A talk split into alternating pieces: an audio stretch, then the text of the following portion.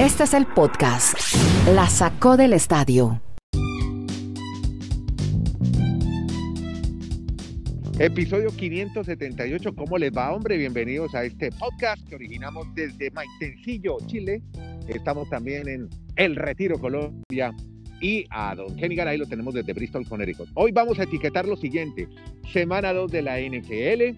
Vamos a hablar de los Yankees, los juegos de tensión que se vienen de Salvador Pérez. Gran actuación del catcher venezolano. Estaremos hablando también de la final de la Champions League de la CONCACAF porque hubo unas historias buenísimas que ya nos va a contar Dani Marulanda.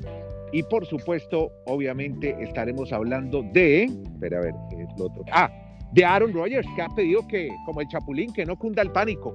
Pero entonces vamos a empezar con Dani Marulanda. Bueno, empecemos con eh, la, semana 2 de la NFL, una especie de informe previo que nos presenta ya mismo Dani, Dani Marulanda, y el segundo que nos habla de Aaron Rodgers. Dani, ¿cómo le va, hombre? Bienvenido a su podcast La Sacó del Estadio. Sáquela del estadio. Hola Andrés, abrazos para todos nuestros oyentes, como dice Garay, en todas las latitudes, y que estén bien pendientes este fin de semana de la NFL.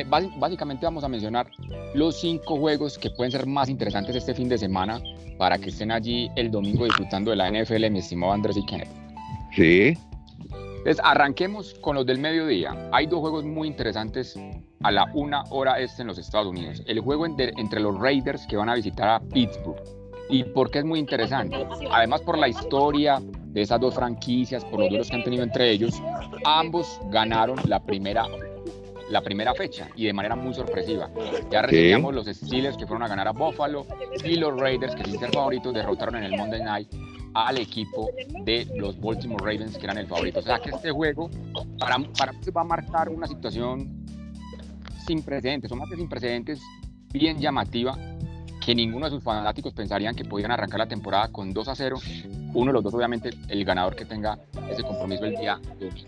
Y a esa misma hora, en, la, jornada del mediodía, cuando ustedes están almorzando, sobre todo en el estadio, el de los Miami Dolphins y los, Bulls y los Bills de Buffalo. Es muy interesante porque es empezar a determinar, aunque apenas vaya a ser la semana 2, quién realmente está para pelear esa, esa división.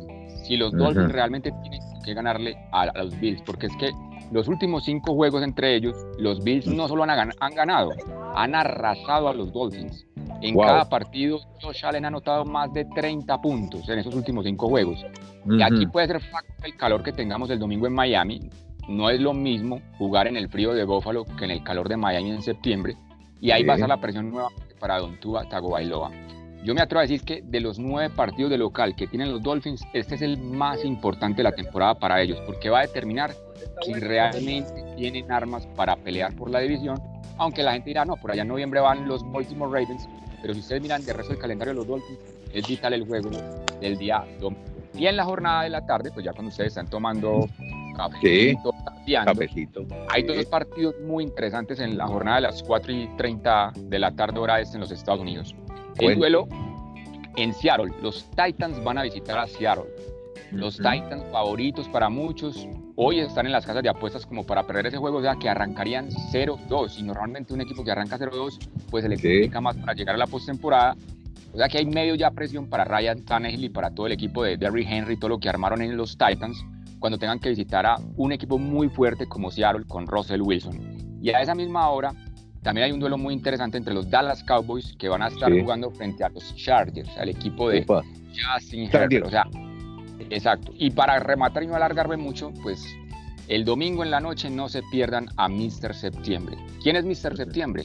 Patrick Mahomes. Patrick Mahomes tiene una situación impoluta, perfecta.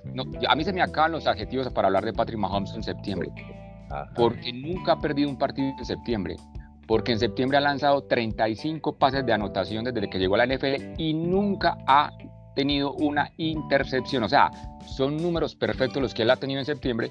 Y el domingo en la noche, en un partido estelar, van a recibir al equipo de los Baltimore Ravens, o sea, van a enfrentar mejor a este equipo con Lamar Jackson, que van a ir con la presión de si pierden ese juego, pues arrancarían una temporada con servidos. Creo que esos los cinco juegos más interesantes que podremos tener este fin de semana para que los disfruten.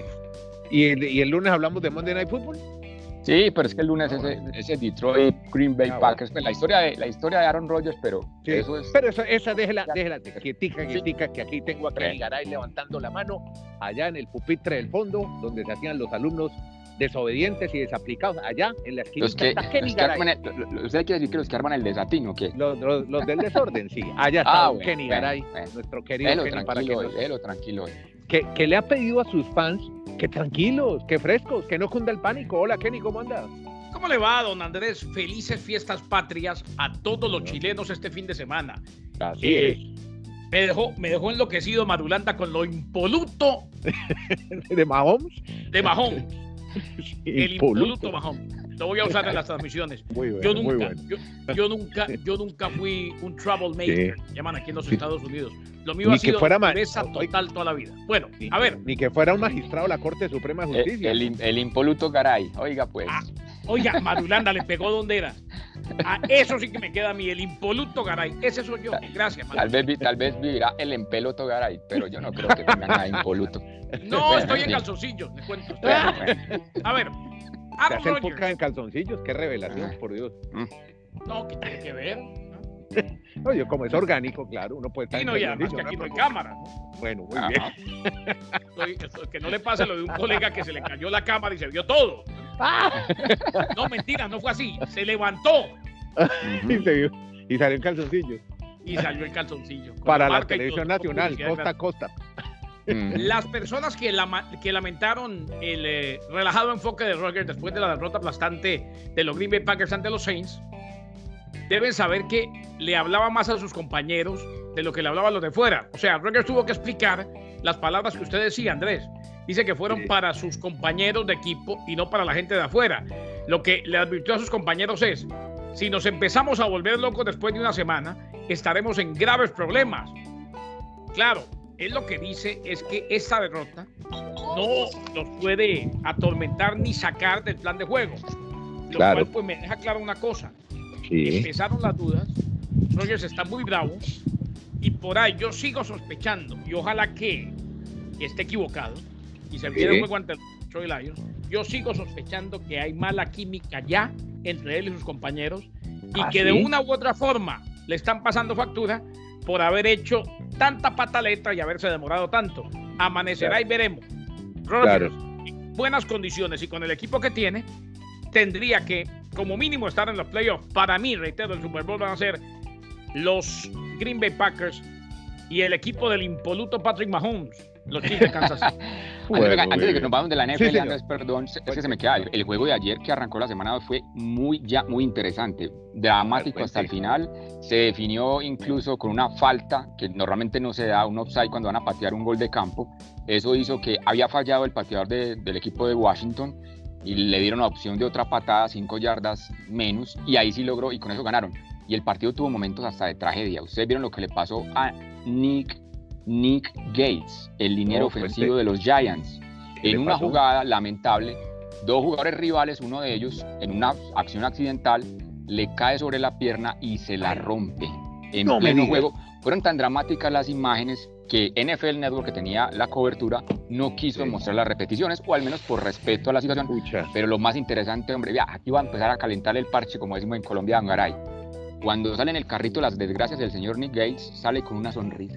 Sea, ahí, no, hay María. nada, ahí no hay nada de temas mentales. Imagínese Claro. usted. Bueno. No, yo no me meto en eso, yo con cavernícolas no hablo. Sí. Ahora, me Ya, gusta ya, que usted ya, diga, no me, gusta que usted diga, amigo, como decimos en. Colombia, Garay, porque queda claro Sí. que a Nieto lo perdimos. Adelante, Andrés. Sí, sí, No, Nieto no, está no. muy chileno.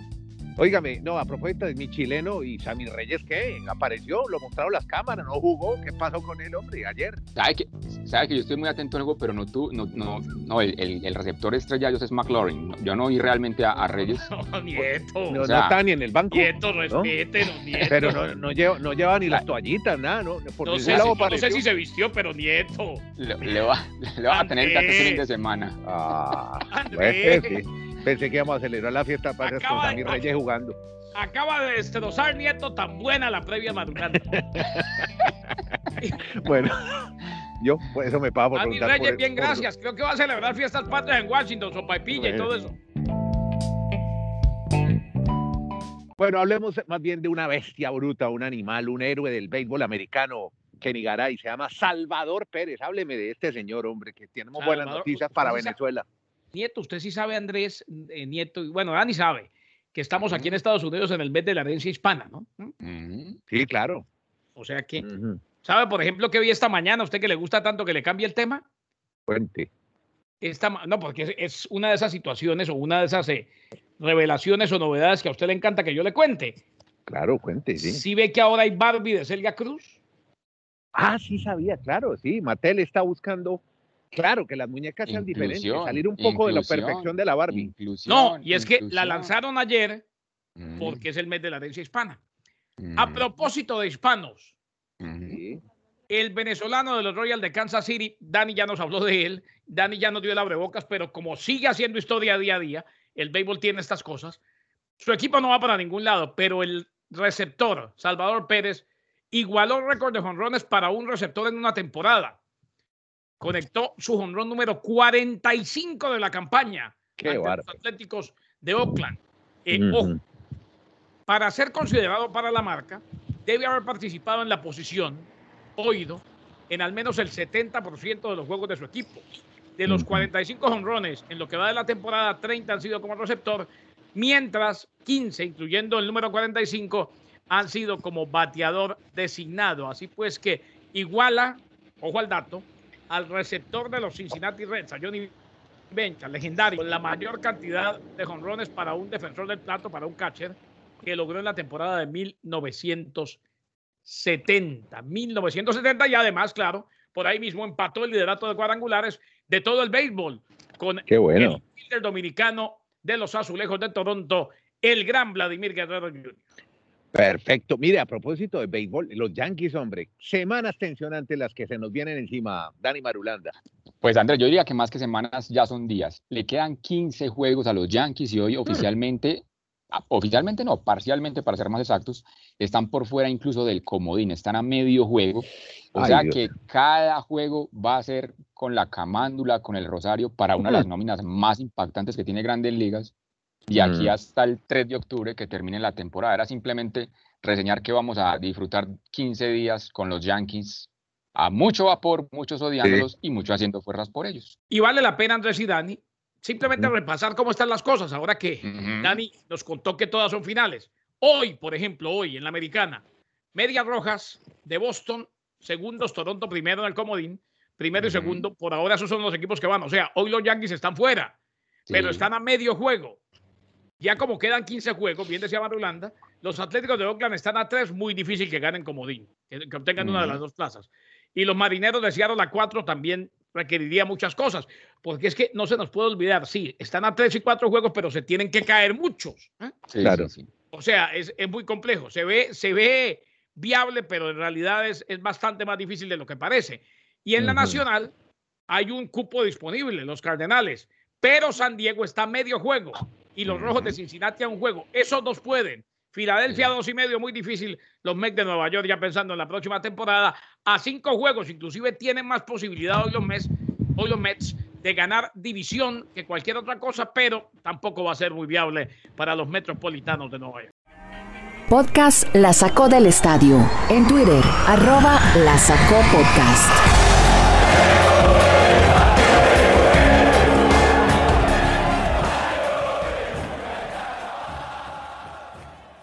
Bueno, y cerramos ya con el fútbol, siempre lo dejamos para el cierre. Hay cosas importantes para contarles lo que ocurrió en la final de la Champions de la CONCACAF. Vamos a dos puntos claves ayer de, la, de esas otra semifinal. Uno, la parte Ajá. deportiva y otra, la parte extradeportiva. Vamos primero con el deporte. A ver, Ganó cuente. sin problemas Monterrey. Monterrey goleó a Cruz Azul, le metió cuatro goles en el Azteca y Monterrey va a jugar la final con el América de México. Desde el 2006, o sea, son 16 años consecutivos que siempre un equipo mexicano ha representado a la CONCACAF en el Mundial de Clubes. Por más que esté creciendo la MLS, todavía les falta un poquito en la Sí. parte de esos enfrentamientos para poder derrotar y ganar el título de la CONCACAF. Eso está muy bien. Yo creo que en la parte deportiva, pues no nos vamos a extender. Pero la otra parte, la extradeportiva, donde creo Sí. que vamos acá a entrar en el debate maravilloso que nos gusta con Kenneth, No, pero volvió a sentirse- no, se volvió Ajá. a sentir, se volvió a Ajá. sentir ayer el grito homofóbico en el estadio Azteca. Ay, Al punto, al punto que el árbitro suspendió el partido unos minutos. Ah, Sacaron a los jugadores, sacaron a los jugadores del terreno de juego, fueron a, sus camerinos a ver mientras la, situación se calmaba y después el partido continuó. Pero a qué punto quiero yo plantear el debate. La FIFA, ¿cuándo va a tomar cartas en el asunto de o todos en la cama o todos en el suelo? Porque es que aquí me parece que están viendo diferentes raseros estas situaciones. Yo sigo insistiendo. Ese, ese mensaje que se dice literalmente cuando va a sacar el portero en México de puto, en la mayoría del mundo no tiene ningún significado, solo para el mundo mexicano, ¿correcto? Claro, Entonces Mi preguntaba, es, que el partido, es que el partido no fue en Holanda, no fue en Países Bajos. Entonces, Garay, mi pregunta a lo siguiente. ¿Ustedes hace cuánto no van a un estadio? Yo, les, yo les confieso que yo hace, hace año y medio no voy a un estadio. Ya. Entonces, yo, cuando yo voy como aficionado no voy hace muchos años. Por eso, entonces yo, yo les voy a reseñar estas historias que uno ve en, en, los estadios de lo que se grita. Simplemente dos ejemplos. Porque es que yo veo que la FIFA está avalando todo lo que está a favor de la comunidad LGBT y o todas esas comunidades, la del racismo, y eso está muy bien. Pero hay otras comunidades que, entonces, ¿qué? Cuando usted va, por ejemplo, a un partido aquí en Sudamérica, vamos a ver si estos pajaritos me ayudan a entonarme con buen ritmo. Un, dos, tres, cuatro. Cuando le dicen al arquero, que lo vengan a ver, que lo vengan a ver. Eso no es un arquero, es una puta de cabaret. Eso no, eso no tiene nada que ver de discriminación a un trabajo. Otro, sí. cuando la policía, ustedes han visto cómo le cantan a la policía en los estadios, y voy con el lenguaje que utilizan en, en Ecuador, que es el que más llama, me llama la atención. Vamos a ver, 3, 2, 1. Policía, policía, qué amargado se te ve. Cuando llegas al estadio, se culean a tu mujer. Y entonces a la gente, de, a la gente de la, la, autoridad de todos esos países, la FIFA no toma cartas en el asunto, solo para la comunidad gay y solo para la, comunidad negra. ¿O cómo es el tema? Hay, eso sí es folclore, eso es folclore. Hay una, cosa en la, hay una cosa en la que tiene razón Holanda. Se está ofendiendo a varios grupos. Dicho esto, muy seguramente con el tiempo se va a tomar cartas en todo y, este tipo de gritos no se van a permitir en los estadios. Pero queda claro que no me vendan que no es un grito homofóbico porque lo es. Si no fuera homofóbico, ¿por qué no le dicen heterosexual? Pero caray, solo es en México. O sea, mi punto es que ese, significado solo está en México. ojo, y ya hay un castigo que pagó México, la selección, no pudo jugar el partido ante Jamaica con público en las eliminatorias por eso. Yo entiendo, entiendo el punto de vista y sé que tiene razón. Aquí Holanda tiene toda la razón. Eh, hombre, y vale la pena seguir en el debate, pero, pero, no se nos olvide que poco a poco se van dando las cosas. Estoy de acuerdo con Maduro. Tendrían que prohibir este tipo de ofensas a los policías, a las prostitutas, a todos. Lamentablemente vivimos en un mundo donde nos acostumbramos a ofender desde niños y lo peor fue que nos creímos la mentira, ojo, de que estaba bien. Pero, claro. entonces yo, Garay, pero entonces yo voy al punto es que la FIFA tiene que mirar el contexto de a qué se va un partido de fútbol. O sea, es que no van a la ópera. No, uno, van a uno no va a insultar un partido de fútbol. Por eso, a eso, me, a, eso me, a, eso a eso me refiero yo. A eso que me lo refiero. hicimos, que lo hicimos y nos pareció normal y lo hicimos todos y nos reíamos de eso, es diferente. Pero uno en realidad no debería insultar a ningún lado. De acuerdo. Eso sería el mundo correcto, pero este, yo insisto, la FIFA no que está la haciendo idea la es esa, Dani, que mejoremos el mundo, que pasemos, Oiga, que, pero, le, pero dejemos, una, a, que le dejemos a sus sobrinitos tan lindos que usted tiene, a Sebastián, a Felipe, a la sobrina de Andrés, un mundo mejor, un mundo consciente, un mundo no de cavernícolas, no, de seres humanos civilizados. Sí. Cavernícolas, oiga, volvemos al tema de otra vez volvió lo de cavernícolas. Este Garay no nos va a dar con Yo le digo, por ejemplo, cavernícola al tema de Osaka. O sea, yo, venga, yo mi punto de vista acá no, para que no digamos no, no, no, no, yo simplemente juzgo, yo, yo no soy para nadie para juzgar a las personas ni las situaciones personales y todo el mundo tiene muchas complicaciones en la vida. Pero yo llevo 30 años viendo deporte y yo insisto, en un tenista, si no entiende qué es asumir la presión, eh, se dedicará a otra cosa. Mírate, mírate. Ese no es el, así de claro. de ese, es el, ese es el tema. ese no es el tema. Lo que pasa es que usted no por puede eso lo digo, por eso el lo hecho digo. de que cualquiera así tenga 10 mil millones de dólares o cero pesos. Garay, yo no sé por el dinero. Yo no sé por el dinero. Garay, yo no, eso Garay, varía de persona a persona. No es una opción, es una enfermedad. Tómelo bueno, como la diabetes. Garay, Garay, no es, no es, Garay, yo no voy al punto económico. Ese lo estás enfocando solo por el tema económico. Yo lo estoy enfocando es por el, una persona en el deporte como el tenis, que Entiendo, quiere ser número uno entiendo. del mundo, tiene que Entiendo, entender la- que su, su ritmo de vida me va a tocar Entiendo, ser pero la depresión y la ansiedad Mire, son una enfermedad como la diabetes. Le puede dar a Mire, es cualquiera, que económico estoy, en- económico. estoy muy lejos, estoy muy lejos, muy cerca al Polo Norte, al lado de unos pingüinos, hermano. El lunes la Está seguimos, el esperando lunes la un seguimos. terremoto y un anticucho vegano. Entonces yo, Y el lunes, el lunes lo seguimos. sí, Mm. y me voy a Debe ser bailar una delicioso cueca. el anticucho vegano, ¿no? Sí, sí. Muchas gracias. Si, si viera los chorizos de Beyond Meat, te los recomiendo. viejo ¿Chorizos de quién? De Beyond Meat, la marca que te he recomendado que compres ah, ahí en Meat, sí, sí, sí, me acuerdo. Sí. Ah, bueno, y, y- y ahí Bueno. no tienen un problema por eso Andrés de, de salud mental, ni yo ahora tengo que ir a coger la guadaña cada ocho horas. O el Burger Así King, la vida. el Impossible Exacto. Burger. Com- Que viva la nueva generación, que viva la conciencia, que viva aquel que está de acuerdo con pedir ayuda para la salud mental, que viva el nuevo mundo de gente civilizada, cavernícola. Y respeto a los animales. Muchas gracias. No les digo a ustedes. Tranquilos, caray, Marulanda, Bristol, con el retiro y Maitencillo. ¿Cómo les parece la belleza de podcast de hoy? Muchas gracias a todos. Pásenla bien, que tengan buen fin de semana y nos encontramos en el episodio después del lunes, que estará lleno de historias sobre deportes americanos. Muchas gracias.